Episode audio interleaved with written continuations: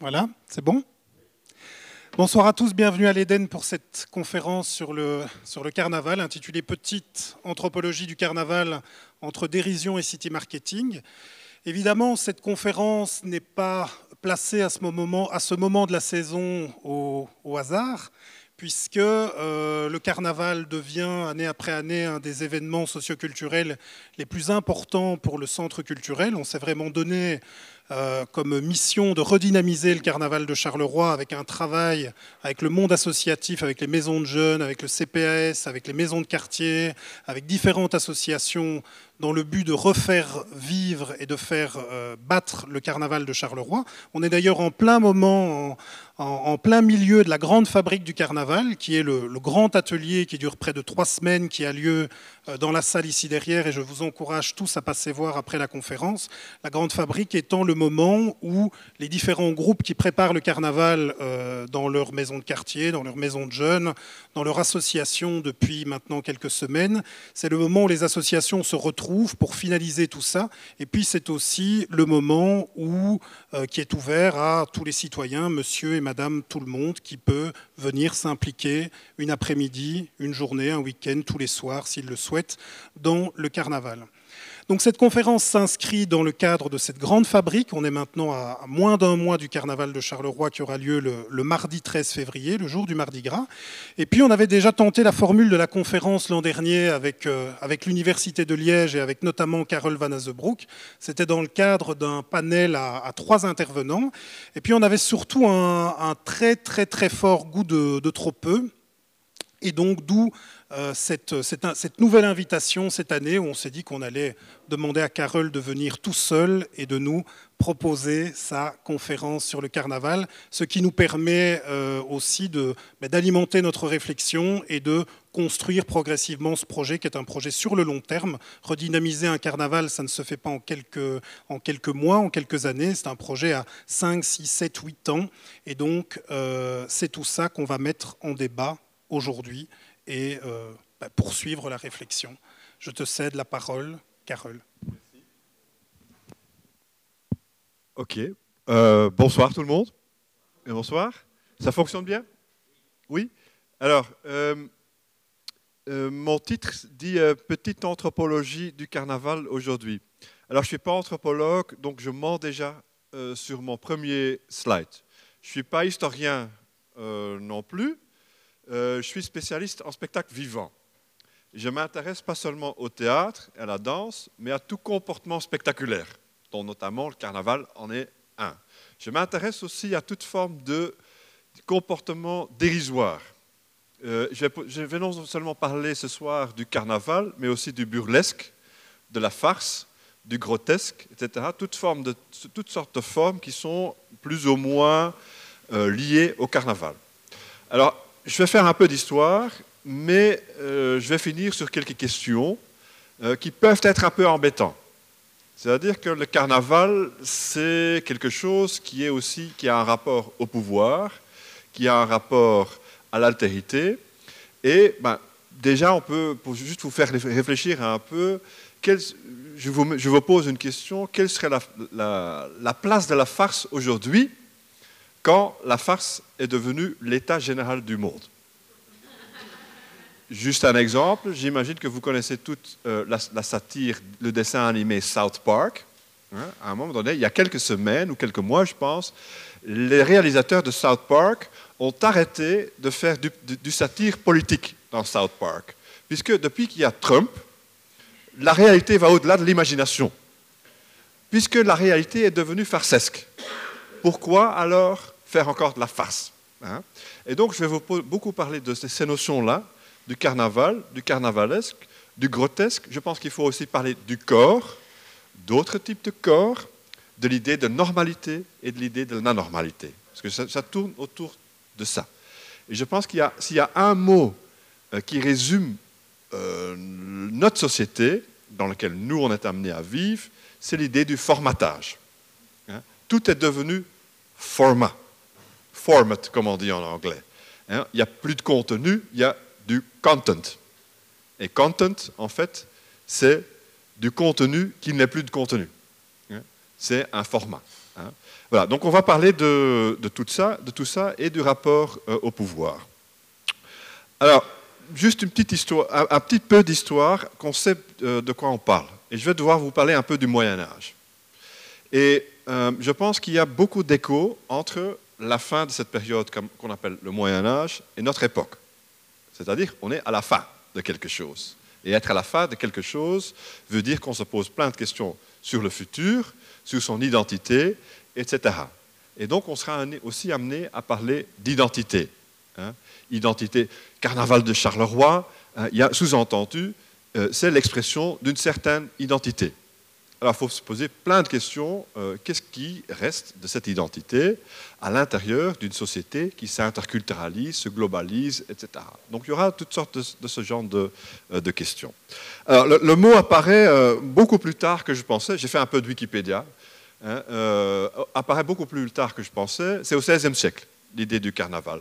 Soit ça vient du latin, carnevale, hein, c'est adieu à la viande, ou soit ça vient de l'italien, hein, carne levare, hein, c'est-à-dire enlever la viande. Hein. Comme vous savez, euh, c'est la période entre l'épiphanie et le début euh, de carême, mais en fait, il y a beaucoup d'antécédents historiques.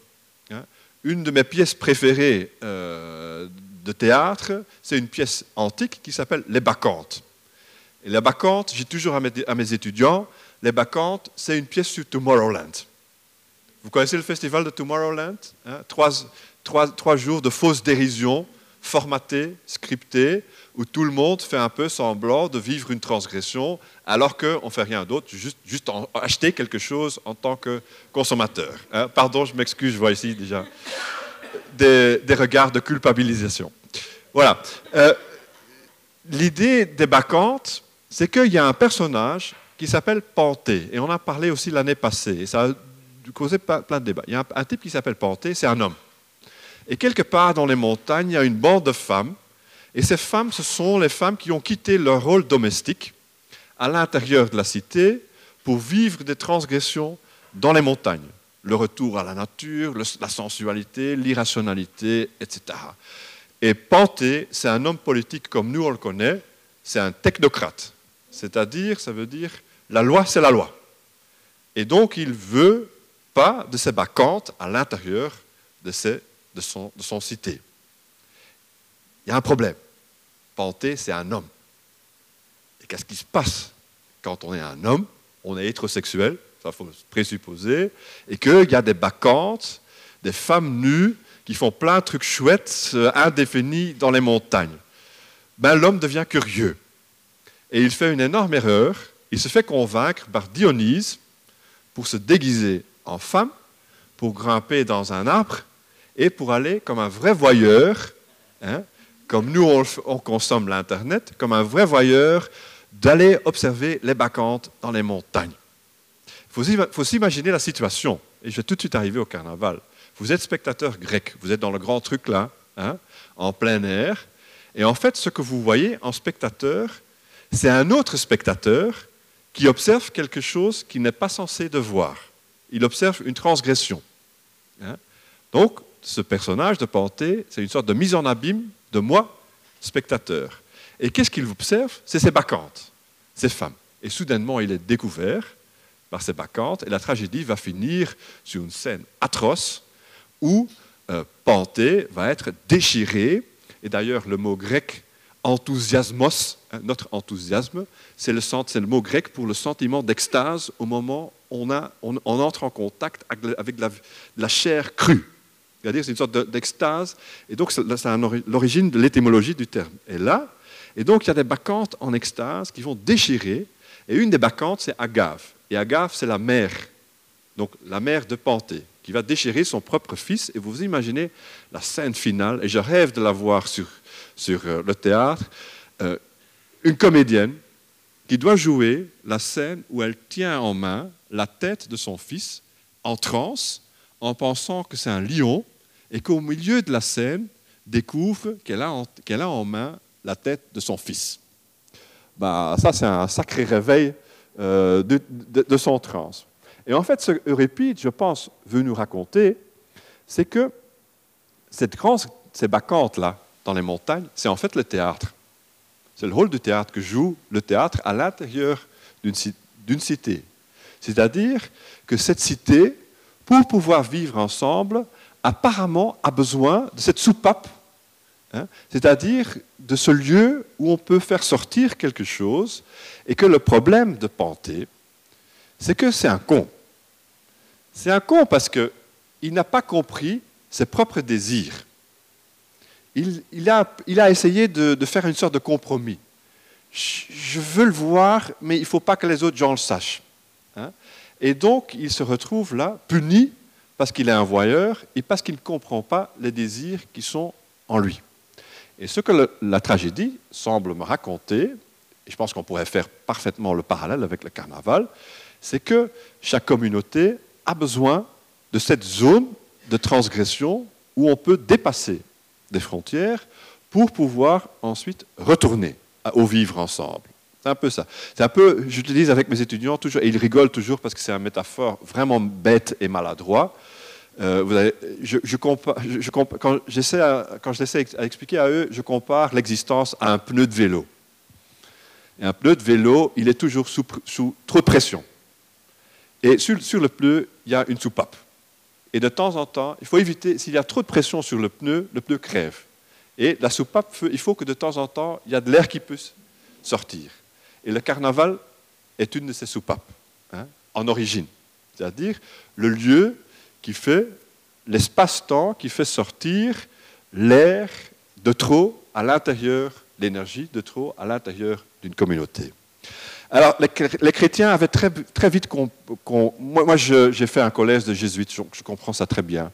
Euh, les, chrétiens avaient très bien compris le rôle de cette zone. Donc, au lieu d'interdire le carnaval, qui est en origine un rituel païen, hein, qui n'a rien à voir avec la religion, ils ont très vite compris le rôle et la nécessité, et ils vont christianiser le carnaval. Hein. Et ça s'appelle, peut-être s'il y a des 68 arts entre vous, peut-être ils vont connaître l'expression, ça s'appelle la tolérance répressive. C'est-à-dire qu'on... quel est le verbe de répressif?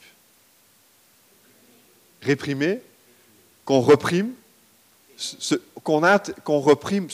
qu'on voudrait en fait interdire en le tolérant. C'est un sport national aux Pays-Bas, hein, la tolérance répressive. Si vous allez à Amsterdam, euh, vous pouvez voir euh, des, parties du mur encadré où il y a une grande plaque affichage sauvage. Donc vous pouvez faire de l'affichage sauvage à l'intérieur de ce lieu prévu pour l'affichage sauvage. C'est l'exemple parfait de la tolérance répressive. Et c'est ça en fait que euh, les chrétiens ou le christianisme va faire au Moyen Âge, avec ces rituels païens qui s'appellent le carnaval. D'abord en Italie, hein, vous connaissez tous le carnaval de Venise, euh, puis en Espagne, en Portugal, en France, etc. Et le fait qu'on a du carnaval partout en Amérique latine est bien sûr lié en Afrique à la colonisation. Hein. Le carnaval est un produit d'export. Pensez euh, le carnaval de New Orleans, hein, Mardi Gras, etc. Hein, c'est l'ancienne colonie française, Nouvelle-France, etc. Donc c'est vraiment un produit d'export. Donc il y a un lien entre la colonisation et le carnaval. J'y reviens plus tard. Alors, j'ai oublié mon PowerPoint. Pardon, parce que j'avais des images. Où est-ce qu'on est, à la fin du Moyen Âge? Ça, c'est pour tout de suite. Vous avez bien imaginé que ça, c'est la farce. Alors, où est-ce qu'on est? À la fin du Moyen Âge il faut bien s'imaginer que le grand trauma de la fin du Moyen Âge, c'est que c'est la fin d'une culture, et vous allez tout de suite comprendre notre propre nostalgie, c'est la fin d'une culture qui est réunie de Norvège jusqu'en Séville par le christianisme. C'est-à-dire qu'il y a une culture qui unifie tout le continent, un cadre de référence euh, partagé qui fait que quand des gens voyagent de l'Espagne au Norvège, il y a quand même une réalité qu'ils reconnaissent. Hein. Il n'y a pas encore de véritable État-nation, il n'y a pas encore de véritable identité nationale. C'est peut-être la dernière époque où on avait une véritable culture européenne. Un des échos avec notre présent, c'est ça. c'est aussi la fin. Nous, on a l'impression d'être à la fin de quelque chose. L'Europe semble s'écrouler devant nos yeux. Euh, il y a maintenant une autre religion qui semble frapper euh, à la porte. Donc ce sentiment de crise, je pense qu'il est très reconnaissable euh, pour nous. Alors il y a un autre phénomène, très terre à terre, qui va causer une sorte de crise, et c'est la peste. Hein. la peste avec plusieurs hausses pendant le Moyen Âge, et vous, allez, vous voyez là l'échelle de la peste sur le continent. Hein. Euh, c'est-à-dire, il y a des continents, des grandes parties de, l'Europe, où euh, entre 30 et 50% des habitants vont mourir. Vous vous imaginez qu'on vit une sorte d'apocalypse. Hein. C'est un apocalypse. Je ne sais pas si vous avez vu le film de Mad Max. Hein, vous voyez l'imaginaire du grand désert peuplé par des gens qui nomades, euh, voilà, les violences tribales entre les, communautés. Eh ben, Europe, c'était un peu Mad Max, c'est-à-dire un énorme désert où moi, je ne peux pas faire confiance en vous parce que vous êtes potentiellement porteur de la peste. Hein. Donc il y a une sorte de paranoïa institutionnalisée qui fait que toute l'idée de communauté se désintègre. Parce que potentiellement, vous êtes pestifère. Hein. donc, tout notre rapport social est problématisé. D'ailleurs, je me, euh, voilà, ça c'est clair. Euh, euh, il y a les montagnes ici. Je trouve ça toujours très drôle qu'il y a une petite tache verte là dans le nord, qui est la Flandre de, l'ouest. Hein. je ne sais pas pourquoi. autour de Bruges, apparemment, il y avait une sorte d'enclave. voilà, c'est drôle quand même de voir euh, que dans les gènes, il y avait quelque chose des Flamands de l'Ouest euh, qui, les épargnait. Alors, qu'est-ce qui est la grande euh, conséquence hein, de cette atmosphère glauque, noire, paranoïde? C'est que à, la fin du Moyen Âge, l'homme médiéval se retrouve dans une sorte de situation, je ne sais pas s'il y a un mot en français, borderline c'est-à-dire replié sur lui-même, euh, dépourvu de tous les cadres euh, qu'il avait, cadres intellectuels, identitaires, etc., et qu'il est amené à profondément, à devoir profondément repenser sa place ici sur ce truc qui s'appelle la Terre. Hein. Et pour moi, dans l'art de l'époque, c'est très visible ça, c'est une peinture euh, du XVe siècle, où on est en pleine crise identitaire. Hein. Et je ne sais pas si vous avez vu des, peintures un peu plus tôt dans l'histoire de l'art. On voit là une toute autre corporalité des gens. Quand on voit des peintures du XIIe, XIIIe siècle, chrétiennes, je ne suis pas historien de l'art, hein, donc euh, peut-être euh, il y a des contre-exemples, mais ce que moi je sais, c'est que le Christ a un tout autre corps, plutôt dans l'histoire c'est un Superman. C'est un Superman qui est, mort euh, pour nous comme une sorte de action hero. Hein. on voit les muscles, c'est presque érotique. Hein. on voit les muscles, on voit euh, son héroïsme. Ici, c'est un cadavre. C'est la fin de quelque chose. Hein. c'est quelqu'un qui mord comme s'il serait le déchet euh, de l'histoire. Et vous, voyez que même à ce niveau-là, il y a quelque chose change euh, de manière euh, fondamentale. C'est comme euh, même les artistes avaient perdu l'espoir du, du, sauvetage. Hein. Alors une peinture qui pour moi synthétise assez bien l'époque et pour moi est la parfaite allégorie de notre époque aujourd'hui. Pour moi c'est l'Europe. Et peut-être ça ne fonctionne pas très bien, mais je vous partage quand même mon truc. L'Europe aujourd'hui, nous, euh, je sais pas, je pense que notre crise vient aussi du fait qu'on est, on est on a l'impression de vivre dans une sorte de musée. L'Europe, c'est le vieux continent. Pour des gens qui sont déjà été, je sais pas, si vous allez au, Brésil, euh, si vous allez à certaines villes, euh, je sais pas, en Asie, et vous retournez en avion, moi j'ai toujours l'impression de retourner vers l'histoire, le vieux temps. Hein, et là, on atterrit à, euh, Paris, soudainement, il y a l'histoire partout, alors qu'on sort de la modernité ou de l'hypermodernité. Et euh, peut-être c'est ça l'allégorie. Vous voyez en bas euh, l'ancienne culture médiévale.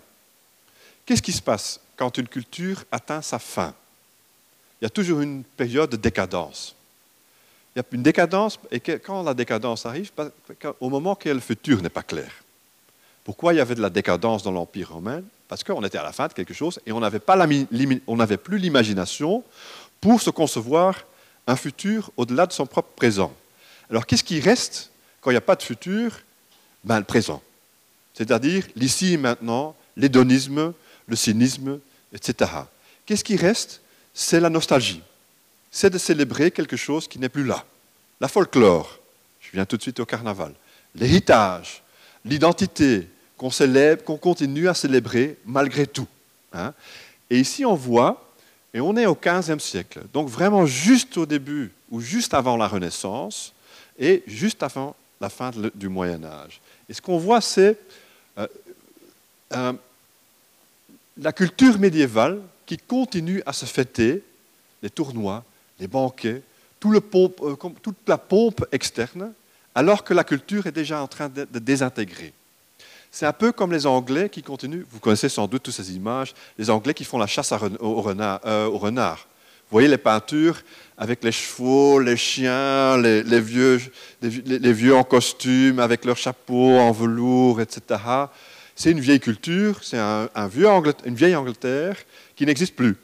Une société de classe qui n'existe plus et qui est célébrée par des gens qui n'ont pas encore compris que leur société a changé et qui célèbrent, puisqu'ils n'ont plus leur identité, ou leur identité ne joue plus de rôle à l'intérieur de la société, bah, le dernier truc qu'ils ont sont les signes externes de cette, euh, classe. Donc ils font des grands chasses au renard pour célébrer ce qu'il n'y a plus. Hein. Ça, c'est, disons, la, partie, la, partie, la plus basse. Hein. C'est la décadence de la culture médiévale qui continue à se célébrer malgré tout. Là, le haut, c'est un grand trou noir. C'est le futur, c'est l'époque moderne qui s'annonce, mais qui est totalement obscure pour les personnes qui sont en bas. Moi, je ne sais pas comment c'est de vous, moi je lis de temps en temps dans les journaux francophones, flamands, anglais, toutes sortes de pessimistes qui annonce la fin de la culture, la fin de, l'âge de lumière, ça on lit beaucoup, hein. c'est la fin de l'âge de lumière, euh, c'est la fin de l'Europe, c'est la fin de l'Occident, etc. On est aussi dans une sorte de, je sais pas, de, sentiment de, la fin euh, de quelque chose. Alors, que construire quand il n'y a plus de fin? Je pense que vous voyez le même, ce n'est qu'un exercice euh, de, réflexion, vous voyez bien l'analogie avec la crise que semble vivre en ce moment l'Occident ou une certaine partie euh, de l'Occident. Alors, où on continue de célébrer son identité malgré tout, alors que tout autour a changé. Alors, à la fin du Moyen Âge, il y a donc un sentiment profond de vacuité, c'est-à-dire qu'on a l'impression de vivre dans une sorte d'illusion un truc qui n'existe plus, mais on continue malgré tout. Et c'est là où intervient le carnavalesque, ou le carnaval. Hein. Le carnaval, c'est un, moyen pour affronter, à cette époque-là, la fin du Moyen Âge, 14e, 15e siècle, était un moyen pour affronter cette crise, pour donner une place à cette crise existentielle. Et peut-être pour vous, pour vous aider, je pense qu'il est important que vous distinguez aussi pour, notre, discussion tout de suite, que vous distinguez l'idée du carnaval du carnavalesque. Le, carnaval, c'est l'événement, c'est la fête, hein, euh, alors que le carnavalesque, c'est un, oh, un système de représentation dans lequel tout est inversé. Hein. Le haut devient le bas, le cérébral devient le corporel, le spirituel devient le bas, etc. Hein. Et en fait, le carnavalesque, c'est une sorte de, mode de représentation dans lequel on subverte les signes externes des classes dominantes. On pourrait dire que l'opérette, c'est un genre carnavalesque. L'opérette se moque en fait de l'opéra, hein, qui fait que souvent des petits bourgeois se retrouvent dans une salle d'opérette alors qu'ils pensent qu'ils sont dans l'opéra, hein, avec tous les malentendus qui viennent avec. Donc l'idée du carnavalesque, c'est une, une, sorte de subvention, subversion, pardon, une inversion des systèmes de représentation du langage, des codes, des classes dominantes. Hein. Euh, le faux sérieux de la classe dominante. Ben, vous comprenez euh, déjà le problème que j'annonçais avec Trump. Quand quelqu'un se revendique du, plus bas possible, alors qu'est-ce qui est la stratégie de l'inversion? Ça ne fonctionne plus, la stratégie carnavalesque. Hein, de tout ce qui est cérébral, de le rendre corporel. Euh, il y, a quelque chose à repenser là. Hein. Euh, mais on peut en discuter, je n'ai pas de solution, mais là, il y a quelque chose qui a changé. Je pense que l'idée du populisme, ce mode politique où des gens disent, des politiciens qui disent Moi je pense pour vous, moi je vous représente le peuple, c'est un truc imaginaire qui n'existe pas, hein, mais ils vous font croire que moi je, dis ce que vous voulez. ça, c'est un, un, populiste. I'm your voice. Je ne sais pas comment ils font pour faire la voix de tout le monde en même temps, mais c'est ça l'illusion euh, qu'ils nous vendent. Alors je pense qu'il y a quelque chose à repenser euh, au niveau de la place du carnaval dans l'ère du populisme. C'est-à-dire, qu'est-ce qui reste à subverter quand euh, la classe dominante se revendique du bas hein Alors, le carnaval, c'est un moment de créativité en origine. C'est un moment, un espace-temps il faut que je revienne tout de suite sur la notion d'espace public. Hein. en espace public, où on expérimente avec des rôles qui existent et qui font fonctionner la société. Le personnage carnavalesque, bien sûr, par excellence, euh, est le bouffon. Le bouffon est tout bon roi, intelligent. C'est pour ça que Trump ne tolère pas de bouffon, parce qu'un bouffon dit la vérité malgré tout. Un souverain intelligent, il sait que je suis entouré de gens qui disent toujours oui. Oui, mon Seigneur, oui, mon Seigneur, vous avez raison. Et un bon souverain, c'est, ça c'est ma faiblesse. Parce qu'au moment que je fais une bêtise, ils vont quand même dire oui, c'est bon. Et le bouffon, c'est celui qui va dire, au moment que l'autre fait une bêtise, qui va quand même dire vous êtes un con.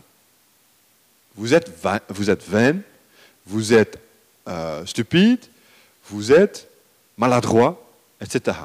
Et le bon souverain, c'est j'ai besoin de ce bouffon, sinon hein, Richard III dans Shakespeare, parfait exemple d'un souverain qui n'a pas compris l'importance du bouffon. Et donc il y a un lien aussi entre le carnaval et le bouffon.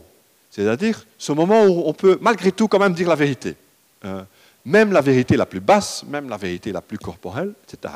Donc c'est un moment de transgression, c'est un moment d'expérimentation, où on détourne les rôles euh, sociaux, et c'est un moment de transgression. C'est-à-dire, c'est une zone où on peut faire quelque chose hein, qui n'est pas en général euh, permis. Le carnavalesque est très lié au grotesque. Et le grotesque, c'est euh, peut-être, je ne sais pas si j'explique de, bonne manière, quelque chose devient grotesque quand ça va au-delà du carnavalesque quand ça devient vraiment laid et répugnant, hein, quand ça, rend mal à l'aise, euh, le grotesque, rend mal à l'aise. Et peut-être si on, peut, on a un peu de temps, je peux encore, à la fin de, notre discussion, je peux vous montrer un, film qui voilà, tourne, selon moi, un, fragment, hein, qui tourne autour de cette problématique, puisque le, lieu central du carnavalesque, du grotesque, c'est le corps. Tout tourne autour du corps, hein, pas le déguisement le corps. Et, ce film-ci que j'ai avec moi, c'est un film qui s'appelle, et c'est un titre génial déjà pour le titre, Even Dwarfs Started Small. Même les nains ont commencé petits. Je trouve ça un titre, fantastique. C'est un film des années 70 de Werner Herzog, un cinéaste allemand, où tout le casting, ce sont des nains, des petits gens. Et en fait, puisqu'il n'y a pas de gens de taille dite normale, euh, on est quand on est face à ce film, on est euh, vraiment, comment dire, troublé parce que l'altérité est devenue la normalité à l'intérieur du film. Et le film exploite toute la fantaisie du normal qu'il a, qu'il projette sur le nain. C'est-à-dire le nain, c'est-à-dire l'homme qui ne correspond pas à son nom. Et quels sont les fantasmes? C'est hein, Dans tous les dessins animés d'enfants, hein, euh, un petit bonhomme, il est toujours violent. Hein. C'est celui qui arrive et qui, qui, vous tape ou qui vous fait mal. Il y a des parcs d'attractions. Il y avait des parcs d'attractions fin 19e, où il y avait par exemple à Coney Island, à New York, il y avait euh, une zone qui s'appelait Midget City, la ville des nains, où l'attraction, c'était qu'on pouvait visiter une ville qui était peuplée de nains, hein, où l'homme pouvait donc prendre peur, être fasciné par euh, tout ce qui, euh, une taille qui ne correspondait pas à sa normalité. La rue, c'est bien sûr que tout ça sert à reconfirmer ma propre normalité. Hein. Ça aussi, tout de suite, il faut discuter du carnaval. À quoi ça sert? Est-ce que ça sert à, repenser l'idée de l'altérité ou est-ce que ça sert à reconfirmer ma normalité hein? Et euh, ce film est fantastique puisque, en fait, c'est euh, l'histoire d'une institution indéfinie euh, où il y a un directeur, c'est un petit monsieur avec son secrétaire, et il y a d'autres acteurs comédiens qui, qui planifient une révolte et qui vont prendre la direction de l'institution. Donc ça part de la révolution, de la violence, etc. Mais on est en mode carnavalesque total, puisque euh, tous les rapports corporels sont invertés, euh, tout, le rapport normal-anormal est inverté, et à un moment donné, on est tellement dans le film, on a tellement adapté notre regard que nous, on se sent mal à l'aise en tant que spectateur. On sent que c'est comme les, nains dans le film, leur monde nous parle et questionne notre propre normalité. Je pense et, c'est pour ça que ce film, il est entre le carnavalesque, c'est-à-dire il nous, il nous invite à repenser l'idée du normal, de la normalité, et du grotesque. Il fait peur. L'altérité fait peur. Hein. Et le peur, il est en nous, mais on le projette sur l'autre. Alors,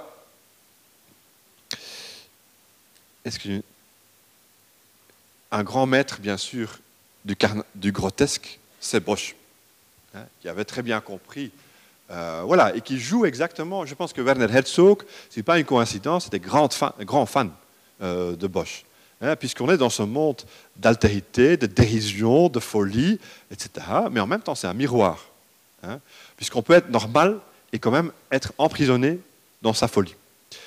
Alors, une question dont il faudrait tout de suite discuter, c'est que qu'est-ce qui en reste de cette altérité, de cette abnormalité dans notre société où tout est réglé, même l'altérité, hein, même la transgression est scriptée? Hein. je, référais euh, à, à, Tomorrowland, mais ça a commencé avec Woodstock. Hein. Woodstock, en fait, c'est l'invention ou c'est le début de l'alliance entre le capitalisme et la transgression. C'est à ce moment-là que le marché a découvert non seulement le jeune, l'adolescent comme une catégorie qu'on peut exploiter, puisque ce sont toute une génération de nouveaux consommateurs, hein, mais en même temps, on a découvert que la transgression, c'est une commodité, qu'on peut le vendre, hein, et que tout le temps, des gens, et qu'on peut le scripter et donc régler. Hein. Tomorrowland, c'est un produit fantastique. Ça commence déjà à votre ticket, Hein? En fait, tout l'enjeu de Tomorrowland, ce n'est pas l'expérience elle-même, c'est les photos que vous faites avec votre GSM. Pour, dire, pour pouvoir dire après, I was there. Et, c'est un slogan, hein, je ne sais pas comment c'est, mais I lived the experience. Hein? J'étais là. Donc l'idée, c'est vraiment, et toute cette expérience, il est complètement scripté. Même les corps sont scriptés. Il y avait une photo qui circulait euh, l'année passée, je trouvais trop drôle. Euh, une photo d'un Basic Fit ou un James, je ne sais plus, euh, avec tous les appareils, mais vide. Toute la salle était vide et la caption disait la salle du James à Bruxelles au moment de Tomorrowland. Et la blague, c'est bien sûr que tous les mecs s'entraînent toute l'année pour avoir tous le même corps, pour ensuite aller célébrer leur altérité. Hein, et euh, pour aller vivre ensemble la même transgression complètement scriptée par un système de marché. Hein. Et en fait, c'est la question que je me pose alors, euh, mais je n'ai pas de réponse, où se trouve alors le, carnaval ou le carnavalesque? Alors, Peut-être un autre terme dont il faut parler, c'est l'idée du rituel. C'est un terme aussi qu'on associe très vite euh, au carnaval. Alors qu'est-ce qu'un rituel? Un, rituel, c'est souvent un geste quotidien euh, qu'on répète, qui fait que sens parce qu'il joue un rôle à l'intérieur d'une communauté. Et dans un rituel, un vrai rituel, il y a toujours un après. Non, il faut commencer, il faut dire à l'envers. Il y a un avant et il y a un après. Et le rituel, c'est cette zone entre l'avant et l'après. Hein? Le mariage en est le parfait exemple du rituel. C'est-à-dire, on entre célibataire, il y a cette zone, si vous êtes chrétien, hein, il y a cette zone euh, très bizarre euh, du mariage lui-même, où vous n'êtes plus rien du tout. Hein. vous êtes encore, vous avez sorti de votre vie célibataire, mais vous n'êtes pas encore sorti euh, de l'Église. Et une fois que vous dites oui, hein, et on met les bagues, et vous sortez de l'Église, vous n'êtes plus célibataire. L'Église catholique est très rusée, et elle en a fait un, rituel dans le sens, et un, vrai rituel, c'est que c'est un événement qu'on ne peut plus retourner. Hein. Et l'essence du mariage catholique, oui, oui, on peut se séparer si on négocie un peu avec le pape, il faut écrire des longues lettres euh, comme Henry VIII, et puis ça, va. Mais en théorie, c'est pas possible. Hein. C'est-à-dire que même au niveau civil, euh, même au niveau social, hein, si je, me divorce de mon épouse, je ne serai pas un jeune célibataire, je serai un homme divorcé. C'est-à-dire qu'il n'y a plus de retour à l'état prémarié. Hein. même, chose pour tous ces rituels qui célèbrent l'adolescence, etc. Hein. et tous ces rituels sont en fait une sorte d'enlèvement de, temporel du quotidien pour ensuite pouvoir être, pouvoir retourner au quotidien.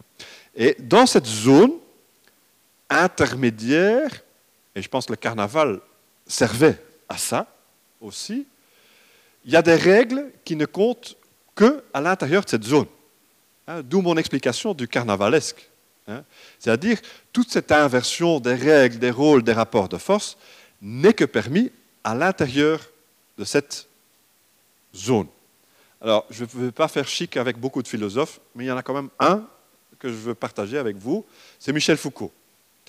Et Michel Foucault avait un très beau terme euh, pour cette zone intermédiaire qu'il appelait hétérotopie.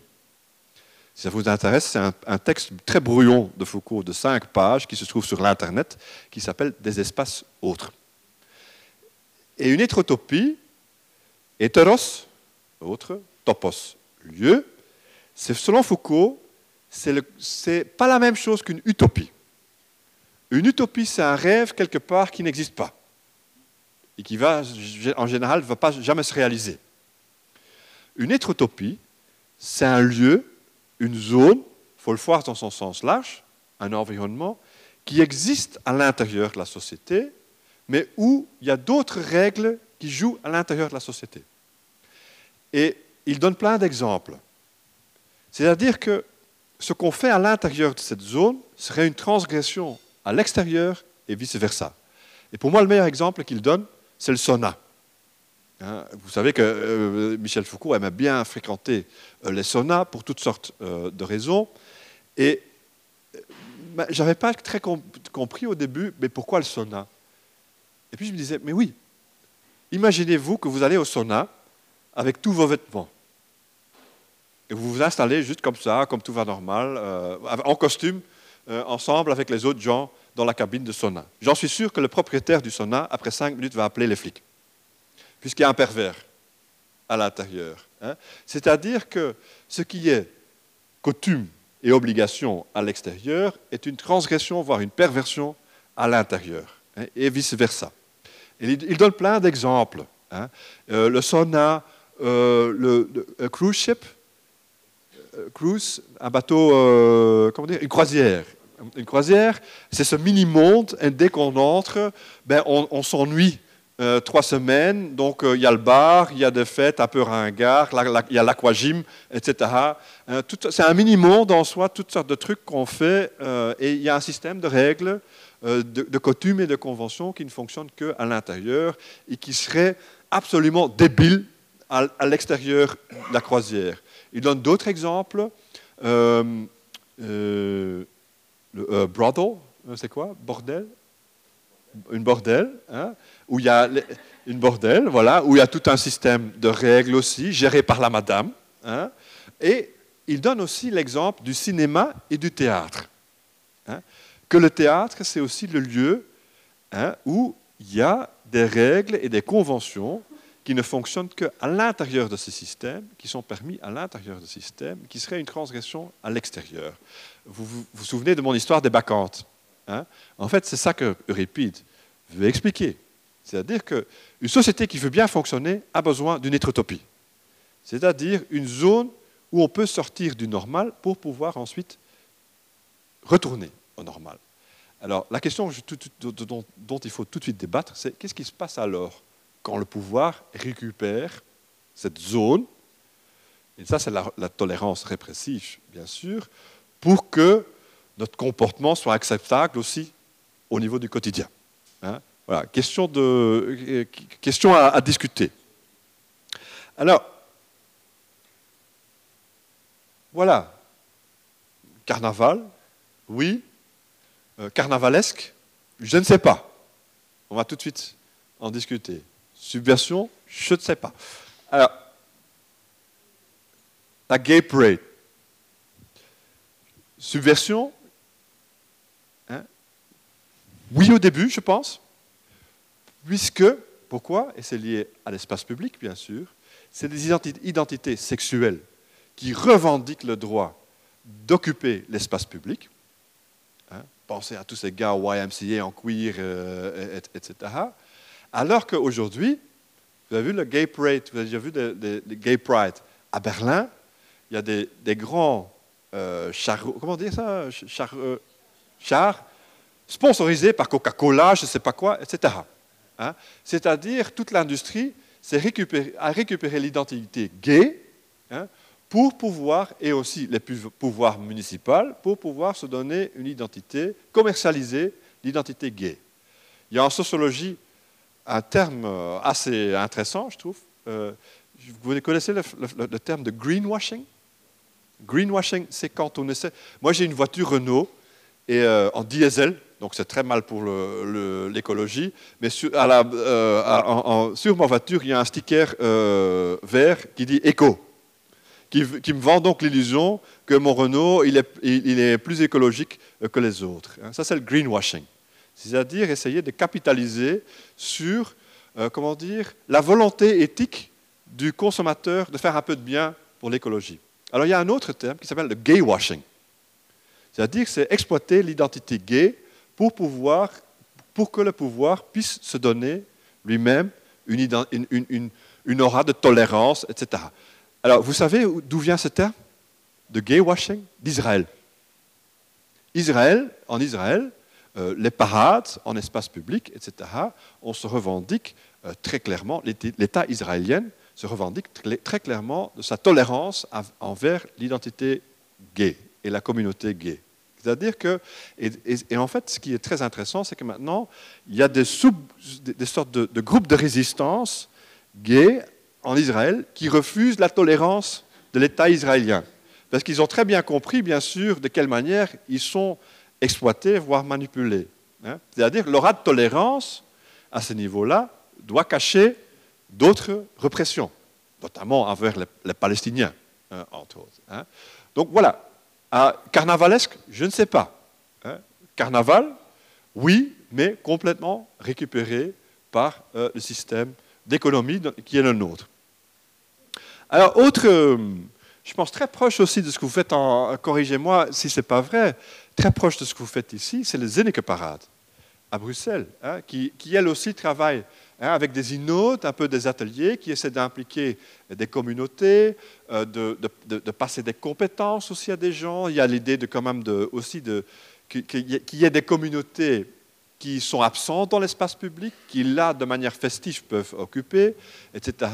Et aînés que se trouvent maintenant exactement dans cette tension. Parce que la ville de Bruxelles, depuis plusieurs années, a découvert qu'il y a des, en fait, il y a des, des organisations qui essaient d'attaquer certains problèmes sociodémographiques euh, dans la ville, qui sont en fait la responsabilité de la ville et de la politique. Et en fait, là, on voit que, et c'est un peu le spagat, et peut-être je suis curieux d'entendre, euh, de vous entendre aussi à ce niveau-là, c'est un peu le spagat dans lequel se trouve le Zéneke aujourd'hui, très content qu'il y a euh, enfin un peu de support. Un spagat, euh, c'est en ballet, allez, le truc, le grand écart. Un spagat, on dit en néerlandais. Non, c'est pas spaghetti, non. Le grand ils, sont, ils sont dans une sorte de grand écart entre, merci, euh, parce que sinon, euh, entre être découvert, enfin, être content qu'enfin, il y a les pouvoirs publics qui reconnaissent qu'on soit là, et de l'autre côté, la frustration, mais aussi une sorte de paranoïa, mais comment gérer cette attention du pouvoir qui semble vouloir nous récupérer maintenant? Je ne sais pas si vous avez vu, maintenant il y a toute une campagne de pub à Bruxelles, Mexeti, hein, qui essaie de vraiment capitaliser l'image interculturelle euh, de Bruxelles. Hein. Alors qu'au même moment, il y a quand même des réalités sociodémographiques, hein, des rapports de pouvoir et des rapports de classe sociale et d'identité, des, rapports d'inégalité, qui sont en fait la responsabilité des pouvoirs publics. Donc, voilà.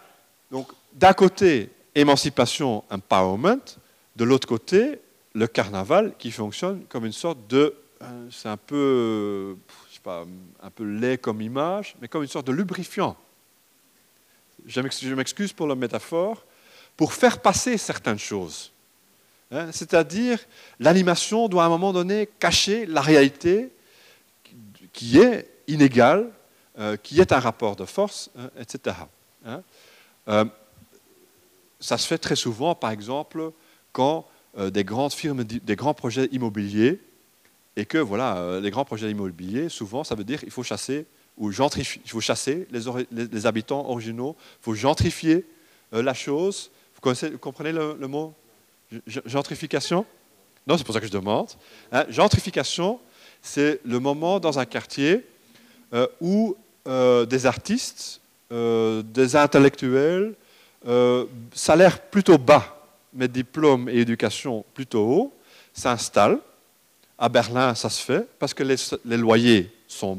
Hein? Pardon? Dansard, oui, dans, rue Dansard, parfait exemple. Un parfait exemple. Hein, c'est-à-dire, la rue Dansard, dans les années 90, c'était un truc laid, moche, euh, euh, gris, où il y avait des poubelles. C'était Molenbeek, euh, quoi. Et puis les artistes, notamment néerlandophones, la communauté néerlandophone, c'était pas cher. Donc on pouvait trouver des lofts, des, foyers, des, foyers, pas chers. Et qu'est-ce qui se fait C'est que soudainement, il y a une économie qui s'installe, des bars, des magasins de légumes biologiques, et qui fait qu'il y a d'autres communautés qui viennent aussi, et les prix commencent à monter, et les classes populaires hein, sont chassées. Les classes originales sont chassées puisqu'ils ne peuvent plus payer le loyer. Euh, de, la rue d'Ansart en, est un parfait exemple. J'imagine qu'il y a aussi, aussi, des quartiers qui sont en train de se gentrifier euh, aussi ici. Euh, pardon? On a encore le temps, mais ben, par... Ben, par... exemple, à Bruxelles, il y a un type, et en même c'est très difficile de, comment dire, de, prendre position, parce que d'un côté, les quartiers s'améliorent, de l'autre côté, il y a un problème fondamental démographique. Hein, un type, il y a un type à Bruxelles qui s'appelle Nicolas, qui est le propriétaire du Walvis, du Barbeton, euh, de, tous ces bars fantastiques à Bruxelles. Mais la municipalité a découvert, et la région, que leur allié, c'est Nicolas. Parce que chaque fois le type installe un bar, il y a le quartier qui se gentrifie. Donc maintenant, il a, acheté un bar juste au travers du canal. Donc la rue d'Ansart est en train de manger Molenbeek. Hein. Si vous avez du fric, je vous conseille d'acheter maintenant une grande maison à Molenbeek, c'est le moment. Euh, dans cinq ans, vous allez chasser, on va chasser les, gens et vous allez pouvoir exploiter, diviser en loft et, cacher. Quoi. Donc, voilà, spagat, euh, non, grand écart, pardon, grand écart, pas spagat, grand écart. Euh, alors, carnaval sauvage à Bruxelles. Ce qui est intéressant, qu'il y a une nouvelle dynamique qui, dit que, qui semble dire, mais il ne dit pas, hein, mais moi je le lis comme ça, oui, oui, mais euh, euh, qui a, le Zineke, tout est bon, mais nous, on veut vraiment être en dehors de tous ces cadres. et on veut célébrer l'altérité, le sauvage, le bric-à-brac, le bricolage, euh, l'antiformat euh, à l'intérieur de l'espace public. Alors j'aime bien cette belle euh, image où on va même récupérer tous les signes extérieurs du pouvoir public à l'extérieur. Hein. Et j'aime bien la phrase. Hein. Organiser le carnaval, c'est dire en ce lieu, nous sommes drôles, nous sommes beaux, nous sommes vivants et nous ne sommes pas dupes, nous, contestons, vos valeurs, vous êtes le centre, nous sommes le marche. Alors il faut savoir que euh, euh, y a deux ans, je pense deux ou trois ans, je sais plus, tu me corriges, euh, c'est pas correct, le carnaval sauvage a commencé au Maroc, où il y avait tout un projet d'immobilier. Et en fait, c'était une stratégie de ruse pour aller à contre-courant de cette stratégie et de refuser la doxa que ces grands projets immobiliers, c'est bien pour tout le monde. Et la, bien sûr, l'illusion dont je parlais euh, tout de suite, l'illusion qu'on nous vend tous les jours, je ne sais pas si vous connaissez la phrase en anglais, c'est Tina.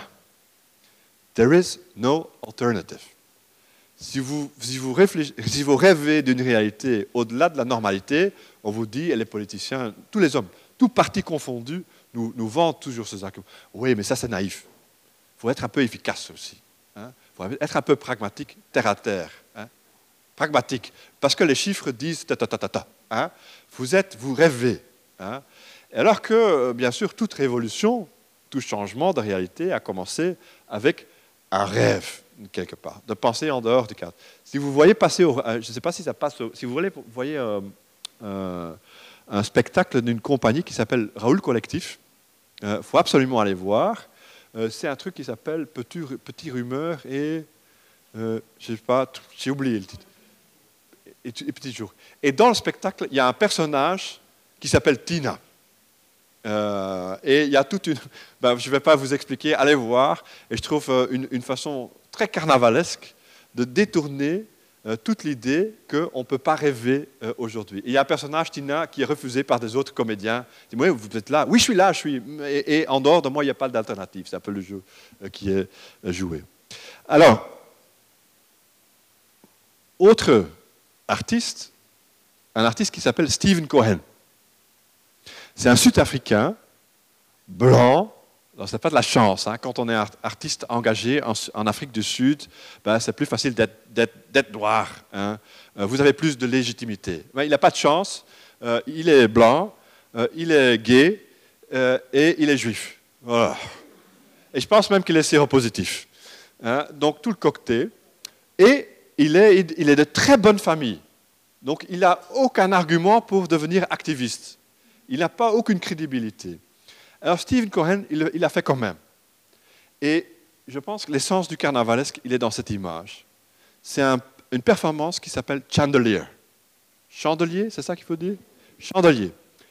Et l'environnement que vous voyez, euh, c'est un bidonville à, euh, je pense que c'était Johannesburg, euh, où les pouvoirs publics avaient décidé de complètement le détruire parce qu'il fallait l'exploiter pour euh, des grandes agences, faire exploiter par des grandes agences immobilières.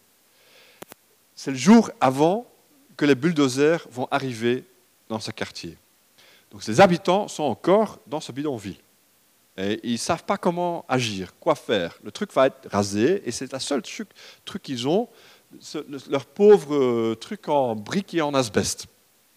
Et puis il y a ce type blanc, en talons, gay euh, qui se déguise en chandelier et qui va se balader comme une sorte de dernier refuge de beauté à l'intérieur de la laideur, à l'intérieur de la crise, et qui se fait presque agresser par les habitants eux-mêmes, hein, puisque les habitants pensent que le type se moque euh, d'eux, c'est un artiste qui vient un peu exploiter euh, euh, la beauté de leur précarité, hein, pour faire euh, vite. Mais le résultat de l'intervention de ce type-là, c'est que soudainement, et en plus, vous voyez, l'identité gay, assumée, queer, travelo dans, ce, dans cet espace public, c'est pas rien. Il est immédiatement agressé par les jeunes du quartier, etc. Mais le résultat de son intervention, c'est que soudainement, tous les médias sud-africains sautent dessus. Il y a des caméras qui veulent suivre le type bizarre déguisé en chandelier. Et soudainement, les, journalistes découvrent la situation sur le terrain, alors que la situation n'avait pas de place dans le mainstream, le média mainstream. Et donc, ça devient un scandale. Pas lui, mais le fait qu'on veut raser sans tenir compte du fait qu'il y a des gens qui habitent.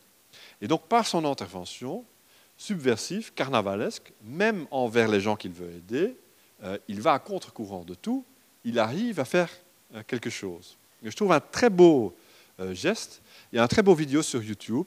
Et en fait, toute la balade se, finit sur une galerie d'art, et ça c'est fantastique, une galerie d'art où il y a des centaines de gens qui lui attendent. C'est un peu un espace comme, comme, ici. Il faut s'imaginer que le type entre, on lui met, on lui attache à une corde, toutes les lumières s'éteignent, les lampes sur son chandelier s'allument, et le type est monté en eau et que l'image finale de la performance, c'est le type en chandelier qui, et la réception commence.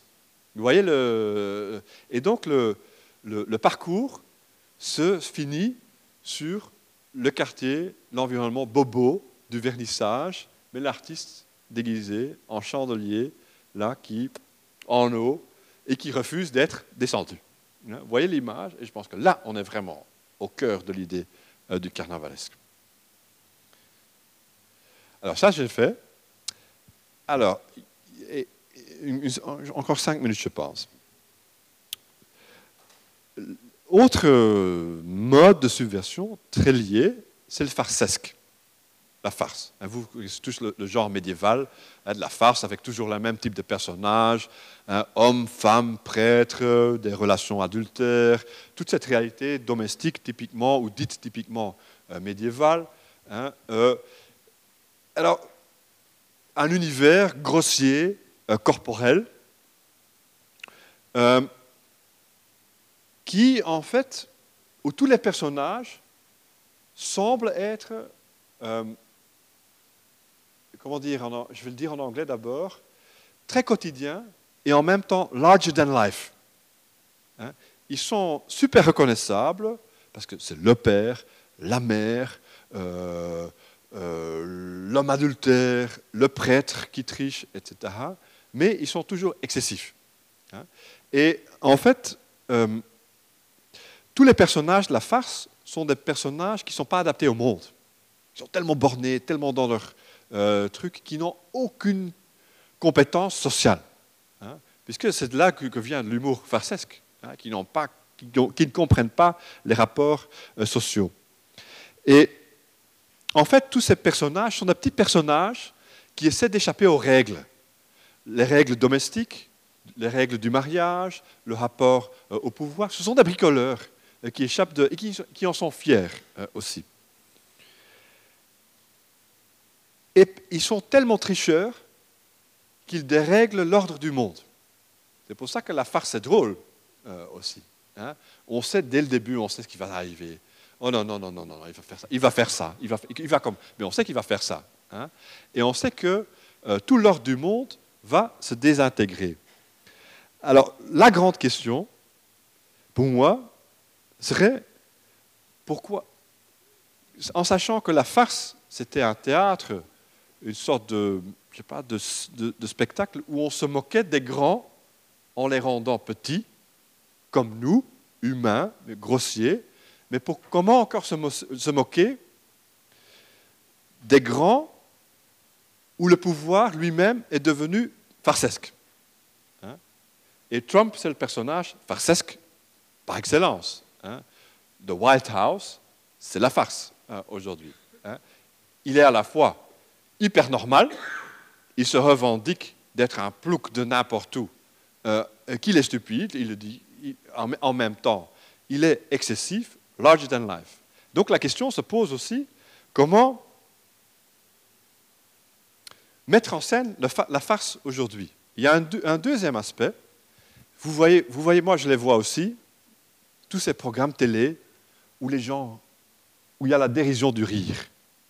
Les gens rient, rient, et c'est une sorte de marketing aussi. C'est-à-dire que euh, sur la télé, il faut qu'on s'amuse, que le rire euh, déborde. Quoi. Euh, les politiciens, ils s'amusent à rire, c'est-à-dire dans le Parlement, etc. Et donc il y a une sorte de, de marketing du fou rire, de l'amusement, de la dérision. Et peut-être donc l'affect aujourd'hui dominant, ce n'est pas la peur, mais c'est la dérision. Et alors, si la dérision est devenue dominant, comment alors réagir euh, sur ça?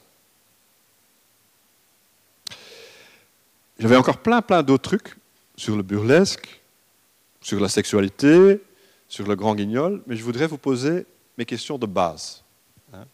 On peut tout de suite, si vous voulez, je peux tout de suite après euh, parler d'autres choses.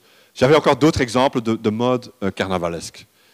Alors, les questions que j'ai au niveau de mon sujet, et pourquoi je trouve un sujet intéressant et compliqué, les challenges, comme on dirait en discours économique, sont les suivants. Alors, d'un côté, je vous ai donné plein d'exemples de rapports compliqués au pouvoir du carnaval ou du carnavalesque. Hein. Euh, qu'est-ce qui se passe quand notamment les pouvoirs municipaux découvrent le carnaval comme un outil de city marketing? C'est-à-dire de mettre dans le marché sa ville comme une ville tolérante, ouverte, euh, festive, etc. Hein. alors, à quoi on sert alors en tant que carnavaliste, hein, si j'ose dire?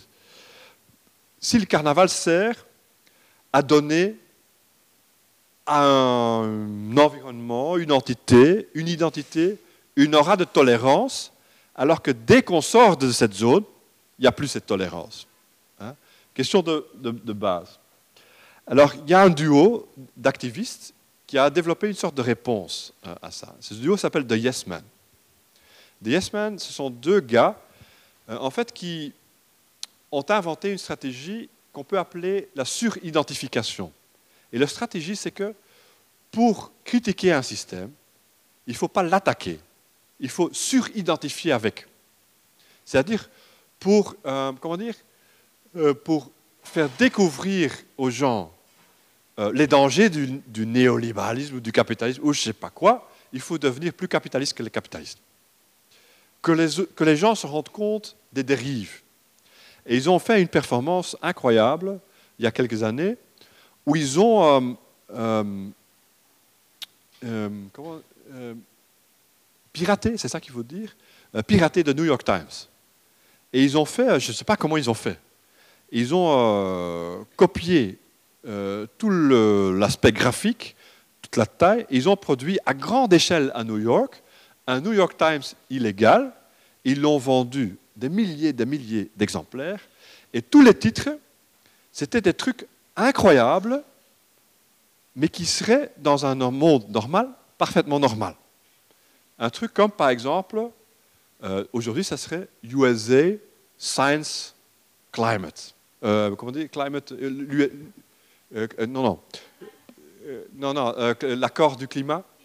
Hein, USA Science Climate Agreement. Hein, agreement hein? C'est l'absolu contraire de la réalité. Alors que le titre lui-même, ce serait parfaitement normal, normal que ça serait le titre.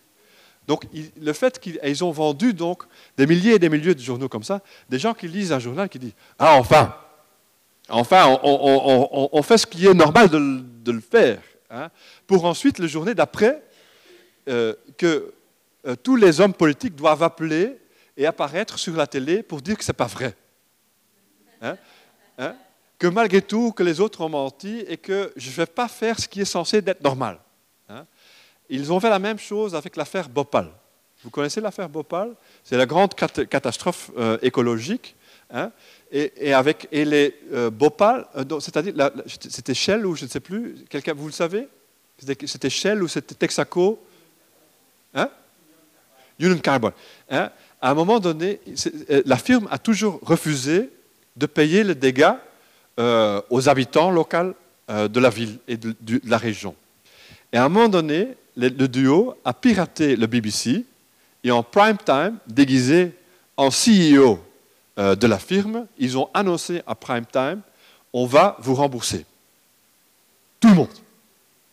Et puis l'homme politique, euh, non, le CEO, pardon, se retrouve dans la position qu'il doit appeler la BBC. Non, je suis désolé, je ne vais pas les rembourser. Et là, bien sûr, la réalité devient absolument claire. La perversion de ces gens-là. C'est-à-dire qu'ils sont obligés de dire qu'ils sont immoraux. Hein.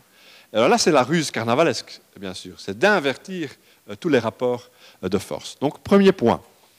Deuxième point, le rapport à l'économie. Hein, mon exemple de Woodstock. Depuis les années 60, l'économie a découvert l'altérité, la dérision, comme une commodité, qu'on peut vendre. Hein. Et toute euh, l'industrie exploite notre désir de transgression, de dépassement de soi, etc. Hein, au début, c'était un peu New Age, c'était un peu la même, euh, même idée du New Age, hein, c'est-à-dire de voilà, dépasser de soi, etc. Hein. Mais capitaliser sur trois, je pense, fondamentales pour Charleroi, c'est la globalisation et l'interculturalisation de nos sociétés. Les Gilles de Binche, c'est UNESCO. Et UNESCO, ça sert à conserver. Et vous vous souvenez de mon image de la fin du Moyen Âge? On conserve parce qu'on a peur du futur. Hein, on sait plus. Donc il faut vite, vite, vite protéger, parce que sinon, on, nous allons disparaître. Hein? Alors, il faut bien se poser, il faut qu'on protège notre patrimoine. Alors, il faut bien se... Notre, le, mot notre est problématique. Hein? Euh, c'est-à-dire, c'est qui? Nous. C'est-à-dire, pour une grande partie de notre population, ce n'est pas un patrimoine. Ça ne fait pas partie de l'héritage. Alors qu'il y a des autorités qui disent, oui, oui, ça fait partie de votre héritage euh, aussi. Je me rappelle même à l'école secondaire, il y avait un, enseignant en néerlandais, un très chouette type. J'étais dans une classe très blanche. Et il y avait deux euh, gars euh, belgo-marocains, troisième génération, et notre enseignant faisait tout pour expliquer que Guido Gezelle, je ne sais pas si vous connaissez, c'est l'ultime poète flamand, c'était leur héritage. Et les gars ne comprenaient pas, mais pourquoi c'est tellement important Parce que mon héritage et mon histoire, c'est toute autre euh, chose. C'est exactement ce malentendu là. Hein. Protection, mais protection de qui Par qui Pourquoi Etc. Il y a euh, une autre conséquence de la globalisation, c'est que même l'altérité a été formatée. Hein, c'est lié aussi au fait de l'industrie. Hein. Euh, Tomorrowland, mon exemple, l'a très bien compris. comment on peut formater l'altérité? Et dernièrement, et ça je trouve encore plus important, c'est le rapport du carnaval à l'espace public. Ben, pour le carnaval, il faut de l'espace public. Et l'espace public, c'est un espace qui n'est pas privé, ça semble évident, mais c'est de moins en moins, et qui n'est pas propriété de l'État. Hein, c'est-à-dire, c'est public. Ça appartient au public, à tout le monde. Hein. Le problème, c'est que des deux côtés, l'espace public est sous pression. L'espace public est de plus en plus privatisé, et de l'autre côté, l'espace public est de plus en plus surveillé. C'est-à-dire, surveillé, c'est-à-dire l'État est de plus en plus présent visiblement. Hein, on vient de baisser le niveau d'alerte, hein, mais il est de plus en plus présent. Alors ça, je, pense aussi, c'est une question fondamentale pour le carnavalesque et pour le carnaval. L'essence du carnaval, c'est aussi d'agir dans cet espace public. C'est de revendiquer une place pour tout le monde, pour l'autre, pour le non-vu, dans l'espace qui appartient à tout le monde. Nos villes sont d'un côté privatisées, de plus en plus, ben, les rues avec les grands magasins, H&M, Zara, etc., ben, en haut, deuxième, troisième étage, il n'y a plus personne. C'est un énorme catwalk, c'est-à-dire l'espace public est en train de devenir un shopping mall. Shopping mall globalisé, puisque ce sont tous les magasins partout. D'Orléans à Charleroi, toute la, rue Neuve, c'est toujours les mêmes euh, rues. Euh, shopping mall. Puisqu'on a compris que les shopping malls à l'extérieur de la ville, ça, ne fonctionne plus, donc on est en train de transformer nos villes nous-mêmes en shopping mall. Hein. Et de l'autre côté, il y a la surveillance permanente. Et ce qui est très bizarre, c'est que les deux se sont retrouvés en tant qu'alliés. Je ne sais pas si vous vous souvenez du scandale qu'on a découvert il y a quelques mois, que les, grands billboards sur les, cabines du bus, euh, où il y a des affiches publicitaires. Il y avait un petit scandale il y a quelques mois. On avait découvert qu'il y avait une sorte de petite caméra dans le cadre de l'affiche qui devait, c'était une sorte de senseur, non, sensor, sensor, un senseur qui pouvait retracer euh, la chaleur humaine pour mesurer euh, le, temps que passent les consommateurs devant l'affiche. Donc même quand on, pense qu'on est, dans quand on est dans l'espace public et on ne pense pas être surveillé, on est surveillé. Alors la question c'est bien sûr comment doit agir le carnaval là-dessus? Voilà. Oula, j'ai fait le grand tour. Euh, voilà. The floor is yours. Hein? Je n'ai pas fait tout ce qui... Mais bon, c'est pas grave. Hein? Si vous voulez, shoot. Ça veut dire, c'est le moment des questions, si vous voulez.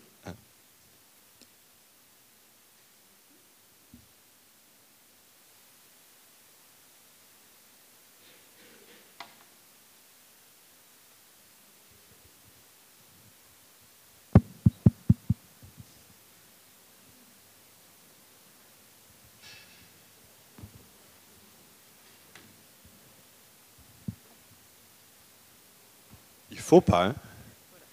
oui, où, où tu le, où situes tu le carnaval d'Alost dans tout ça? Alost, euh, entre tout ça, euh, c'est un. Comment dire C'est. Il y a toutes les tensions que je viens de décrire, euh, je pense. il y a la revendication identitaire, je pense. Euh, c'est encore très peu interculturalisé, le carnaval d'Alost. Euh, donc, à qui ça appartient C'est une question.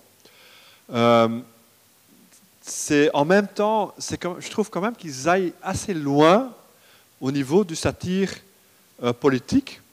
je me rappelle, bah, c'est une blague en Flandre qui s'appelle de Torenpoepster. Bah, ça, je ne sais pas traduire, parce que c'est l'histoire du bourgmestre d'Alost, une gentille femme, qui a été filmée en faisant l'amour euh, avec euh, son, mec, je pense, euh, sur un, site touristique, un, château hein, en haut d'un château. Et quelqu'un a filmé avec son GSM. Et donc, ça a dû une grande blague, un scandale, pour plusieurs autres raisons aussi. Euh, parce qu'il y a fait des détails trop drôles aussi. Mais allez voir Google, Bourgmestre Alst, euh, Toren, Poepster. Euh, et en fait, il y avait donc des grands wagons dans le carnaval d'Alost qui évoquaient cette scène de manière très littérale. Alors ça, je trouve assez loin parce qu'on est là au-delà de, de, ce qui est juridiquement possible. En même temps, et c'est pour ça que je ne sais pas très bien répondre, puisqu'il y a toutes les tensions que je viens de décrire, c'est ce qu'on attend du carnaval d'Alost. Donc c'est une sorte de... En fait, c'est pas parfaitement conformiste en, même temps, parce que c'est ce qu'on attend. Plus la fausse sorte de dérision, euh, je sais pas, mais c'est très paradoxal, je trouve. Je sais pas ce que toi t'en penses. Tout le monde, euh, tout le monde connaît le carnaval d'Alost. Donc c'est un carnaval qui a fait sa spécialité de, de, traiter de l'actualité politique de l'année avec des grands chars qui euh, se moquent, en tout cas des politiques nationaux, locaux donc, et internationaux. Mais je, pense que le carnaval d'Alost aussi se trouve face à ce même problème que j'ai évoqué avec Trump. C'est-à-dire que la réalité, à un moment donné, devient tellement absurde euh, que euh, l'effet se neutralise, se neutralise aussi. Un peu, je pense que le, carnaval d'Alost a un peu le, le, problème de South Park. C'est-à-dire que Comment faire de la satire quand en fait la réalité est beaucoup plus drôle que la blague? C'est un peu euh, notre problème euh, aujourd'hui. Hein. Autre réflexion, pensée, question? Sinon, si vous avez soif. Oui, affirmatif.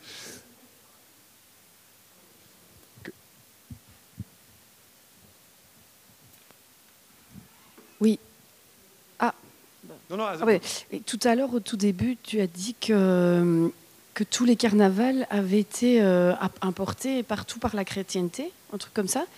Et donc, je me demandais, tout ce qui est carnaval andin, dans, au Pérou, dans les Andes, c'est quand même des rituels qui sont liés à des choses très locales. Tu trouves, c'est aussi été importé alors ça? Je ne saurais pas dire Ok. pour, euh, pour, pour tout. Amérique latine, s'il y a d'autres gens qui, qui peuvent m'aider, Amérique latine, ça c'est clairement euh, la colonisation. Euh, Afrique, c'est clairement la colonisation. En fait, euh, mais ça s'est très vite hybridisé aussi. hein. Le Brésil en est un parfait exemple, où il y a voilà, d'un côté l'héritage du catholicisme des jésuites, le candomblé, euh, de l'autre l'héritage euh, rituel. Donc c'est ça. Pour- l'Inde, sais beaucoup moins. Je parlais de la cordillère des Andes en Amérique latine. D'accord. En, Am- en Amérique latine, je pense qu'il y a- le rapport au colonial et au catholicisme, je pense, est très important. Mais il y a un syncrétisme qui a vraiment mélangé. C'est une sorte de melting pot euh, aussi. hein. Mais moi, là, je suis dans un, terrain que je connais très peu. merci.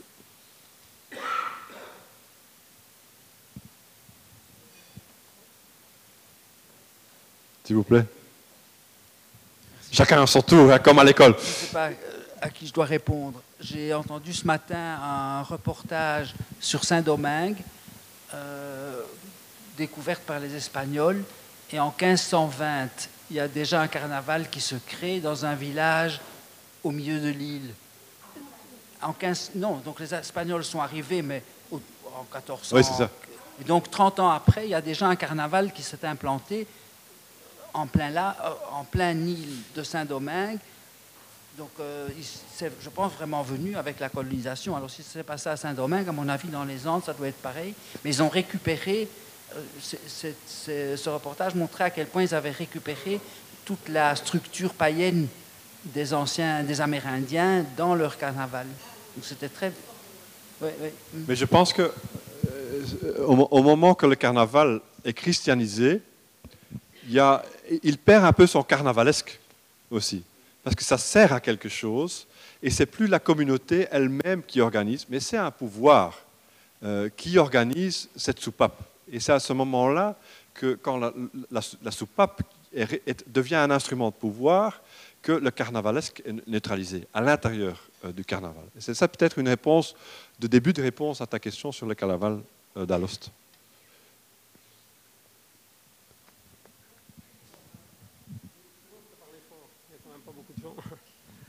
Euh, oui, en fait, euh, moi, je n'ai pas vraiment de questions. J'ai plutôt des, réflexions que je livre euh, parce que tout ce que vous dites est interpellant, mais ça part un peu dans toutes les directions. Alors, moi, ce que je, me posais comme question, bon, allez, je vais essayer dans le désordre. hein. Mais Tomorrowland, vous dites que, en fait, c'est une, une sorte d'instrumentalisation de l'altéralité. Moi, je ne vois vraiment pas où il y a une altéralité à Tomorrowland. Alors, il y en a peut-être une, si on parle dans un autre festival au départ, c'était le Burning Man Ok. dans le Nevada, qui a été aussi récupéré et qui est devenu un truc monstrueux aujourd'hui, où on arrive en jet privé, etc. Ouais. Et moi, ce que je me posais par rapport, par rapport à ça, par rapport au carnaval en général, c'est, si on passe dans l'historique, le carnaval est à la fois effectivement une sorte de soupape de sécurité. hein, on dit voilà, les gens peuvent s'exprimer librement, mais dans un cadre finalement qui reste quand même, hein, où le pouvoir peut voir ce qui se passe, en même temps le pouvoir peut comprendre quels sont les sentiments qui sont dans le peuple, peut-être hein, au Moyen Âge. Aujourd'hui, moi j'ai parfois difficile de comprendre, parce que le carnaval c'est aussi forcément un peu hétéroclite, parce qu'on a l'émergence de groupes plutôt interculturalité, comme la Zineke Parade, où là il y a des expressions différentes qui se font, et puis il y a des groupes qui sont finalement très conservateurs, comme les Gilles. Sans parler du carnaval, il y a un autre phénomène qu'on a déjà essayé de m'expliquer, parce que je suis Carole Doré, mais qu'on a déjà essayé de m'expliquer, c'est la marche de la en Brémeuse, qui est un truc que je n'ai jamais réussi vraiment à, interpréter, parce que de nouveau, on s'arrête. Enfin, je sais pas quoi, il y a une représentation iconique d'une occupation, et puis il y a des gens, et aujourd'hui, on continue à perpétuer ça à travers. D'accord, il y avait les processions, enfin, c'est un peu difficile à imaginer. Et dans le carnaval, aujourd'hui, dans les, dans euh, ben, oui, effectivement, c'est un patrimoine, mais un patrimoine, c'est aussi une forme d'endogroupe. Hein, Vous, vous comprenez le, mot endogroupe, hein, donc c'est-à-dire un groupe qui se reconnaît à travers une série de caractères. Et donc, voilà, et donc, c'est ça aussi la richesse du carnaval, et ce n'est pas forcément euh, une contestation dans ce sens-là. Hein, c'est plutôt, euh, effectivement un sentiment, d'appartenance. À côté de ça, et c'est peut-être ce qui manque dans la dimension du carnaval aujourd'hui, c'est l'aspect contestataire. C'est-à-dire l'aspect, je remets en fonction mes facultés de contestation. En rappelant d'ailleurs, parce que vous avez parlé, j'ai terminé là-dessus, sur le mouvement gay, le mouvement gay, au départ, le Pride, c'est un mouvement politique qui est récupéré, et on le voit d'ailleurs, il y a un super film que j'invite tout le monde à voir, celui qui l'a vu, c'est Pride, justement, qui montre très bien cette récupération par l'outil politique en disant, ouf, les gars, écoutez, on va s'occuper de vous. Et puis finalement, quand on s'occupe de vous, on normalise. Parce qu'il ne faut quand même pas déconner, quoi, ça fait désordre. Et est-ce que finalement, la fonction, justement, carnavalesque ne serait pas de dire, ben, il faut que toujours il y ait ce va-et-vient entre ce combat de normalité et puis finalement cette normalisation, en se disant que de nouveau, il faudra qu'un groupe émerge et puisse de nouveau contester l'ordre établi. Oui, je suis d'accord. Oui, oui, absolument. Oui. Oui, il y avait quelqu'un qui. J'ai rien à dire parce que je suis d'accord. Donc, euh, j'ai. Oui, oui, oui. Non, je suis absolument d'accord. Donc, moi aussi, je suis d'accord. Mais je, je, voulais juste ajouter, parce que moi, j'ai grandi dans un village un gros village où il y a les marches de l'entre-sambre et Meuse. Et donc, inviter quelqu'un d'étranger et expliquer ça, c'est très compliqué. Par contre, je vais juste dire que si toute société pour exister a besoin d'une soupape, dans les lieux où il y a cette histoire et ce patrimoine des marches de l'entre-sambre et Meuse, c'est le jour, le week-end de cette marche, c'est la soupape de ces villes-là et de ces villages-là. Et ça, même si de l'extérieur on imagine, et je suis tout à fait d'accord avec vous vous dites, on ne peut pas comprendre pourquoi les gens euh, euh, s'habillent en militaire de Napoléon et continuent à marcher au pas. Enfin, ça paraît complètement ridicule et je suis la première à le dire. Néanmoins, ce week-end-là, on picole avec le bourgmestre, on lui tape sur l'épaule, euh, il se passe plein de choses. Les gens sont dans cette parenthèse où tout est permis, pratiquement, et où on est tous sur le même pied d'égalité. Et c'est une forme de soupape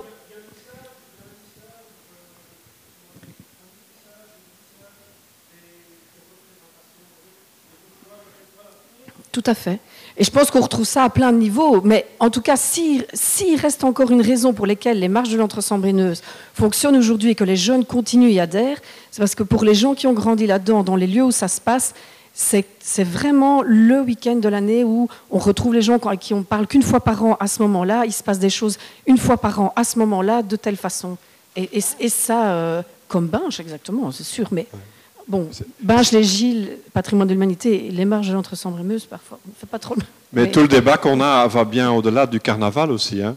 C'est-à-dire que toute l'idée de participation culturelle, ça sert à quoi? Ça sert à, à, que les gens prennent le pouvoir euh, ou qu'ils se taisent. Et c'est ça le grand écart euh, de toute cette initiative.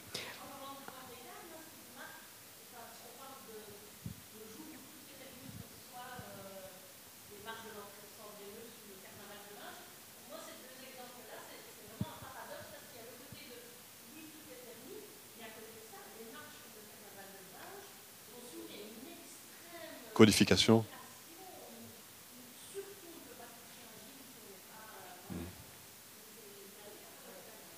Oui, oui.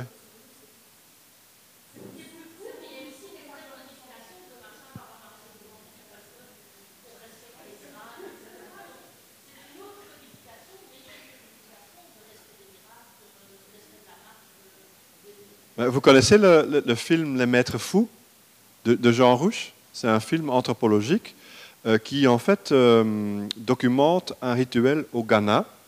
C'est juste à la fin de l'ère coloniale, où en fait les habitants s'éloignent euh, à, Accra, je pense, je sais plus, s'éloignent du village, se mettent en transe, et on peut s'entraîner pour se mettre en transe, et commencent à imiter en transe les salives sur la bouche des personnages du pouvoir colonial. Et en fait jouent mais c'est incroyable, hein, en trans, une table ronde des pouvoirs occidentaux qui viennent décider du sort de l'Africain. Et ils jouent le général corporal, le général majeur, le président, etc. Et ils jouent tout un, théâtre où ils carnavalisent euh, tout le rapport social. C'est un film fantastique où il y a vraiment l'essence du carnavalesque, c'est-à-dire détourner euh, tout son rapport euh, au pouvoir. Hein et où, à un moment donné, il y a même, ça, cru parce qu'à un moment donné, ils vont sacrifier les généraux occidentaux joués par les Africains vont, vont sacrifier un chien euh, pour que euh, l'es- l'esprit euh, occidental se libère. Monsieur, vous avez une question? Ce que je voulais dire, c'est que. Oh là. Ça va? On m'entend bien, je crois. Euh, si, tu as dit tout à l'heure que. Il fallait à tout, mettre, disons, un, bouffon. Mais à l'époque actuelle, euh, Trump, il n'en a pas, il fait tout seul. Mais euh, les autres, Macron, je ne crois pas qu'il y ait un bouffon à côté de lui, hein, ou, enfin, je ne connais pas très bien les, ministres là-bas. Euh, notre camarade, comment Charles Michel, il a peut-être, à part peut-être Bardo et Vert, mais c'est pas déclaré, il n'est pas nécessairement bouffon. Et c'est pas lui qui va lui mettre la vérité en face. Donc, en- ma- Madame Merkel, je ne suis pas sûr qu'elle est aussi un bouffon. Euh, donc, ça, veut dire que c'est tous des cons, quoi, en gros. C'est grave, ça. Et alors, deuxième chose, je reviens à ce que monsieur disait là. Euh, tu sais, maintenant, on va faire le carnaval à Charleroi. Euh, bien sûr que c'est la soupape, comme tu dis. Mais je suis, je suis pas sûr hein, que c'est une soupape, franchement. Parce que c'est quand même fort, fort réglé. Hein. C'est fort. On, bon, on va passer à un tel endroit, de tel moment à tel moment. On va. On, a une trame bien précise de ce qu'on va faire. Je crois que les gens vont venir. Heureusement, il n'y a pas de Mickey. Enfin, je ne crois pas. Il n'y a pas de Mickey cette année dans le carnaval. Hein? Il y, a, toujours Princesse Disney. Ah non, de Dieu. Mais, soit. Mais enfin, je veux dire, il n'y a, pas de revendication particulière dans les. On, on va essayer de faire quelque chose, mais. euh, donc ça va manquer dans le carnaval.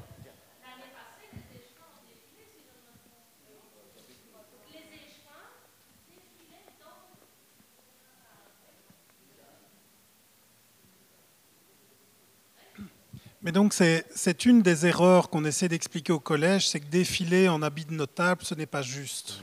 Donc, c'est une erreur totale.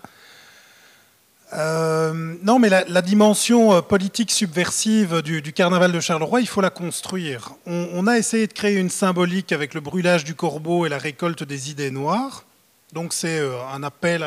D'ailleurs, je pense qu'il y, a des- papiers sur les tables un appel aux Carolos d'écrire leurs mauvaises pensées, c'est une démarche personnelle et tout ça est brûlé avec le grand corbeau à la fin du carnaval.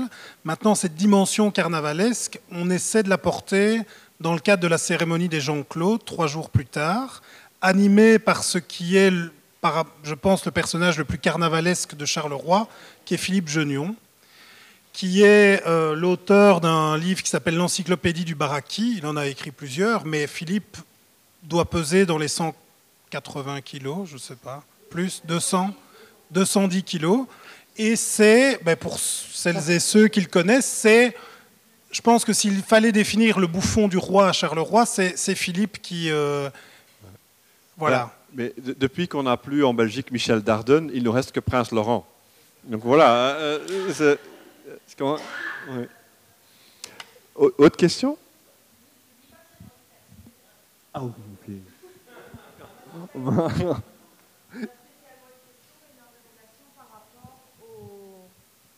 À l'aspect quand même qui était très lié?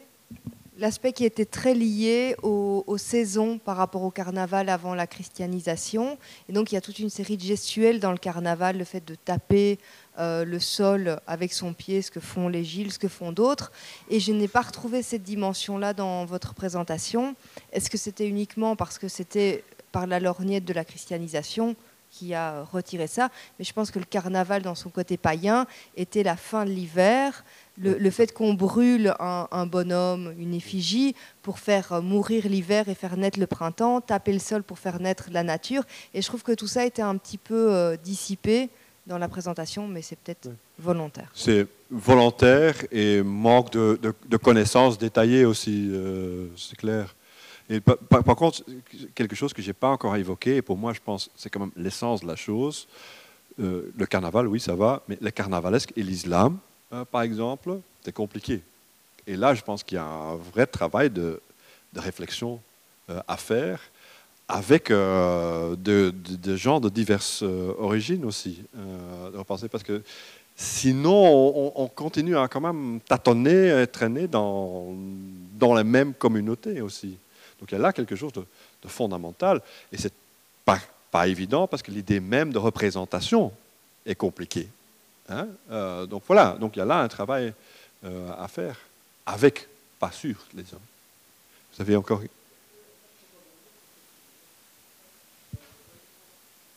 pour rebondir, et ça, ça, rejoint euh, l'exposé. Dans la formalisation donc, du, effectivement, de brûler à la fin de l'hiver, etc., en fait, c'est la transcription de rites agraires.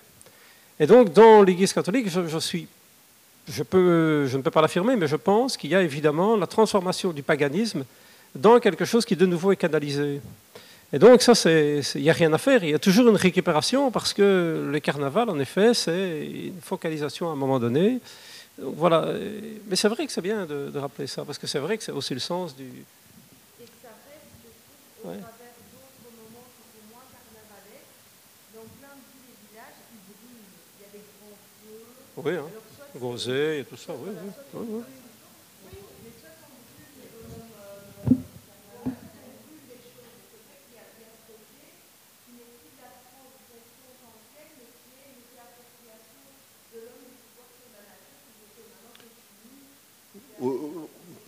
Peut-être plutôt que prendre le pouvoir sur le, de nature, exprimer son incapacité de le faire. Hein oui, c'est ça. C'est de l'exprimation du dépendance aussi, la dépendance à quelque chose qu'on ne contrôle pas. Hein. Au, niveau païen, c'est ça. La danse de pluie, euh, euh, ben, ils ne sont pas bêtes. Hein. Ils savent qu'ils ont, ils ont vécu qu'après, il n'y avait pas la pluie.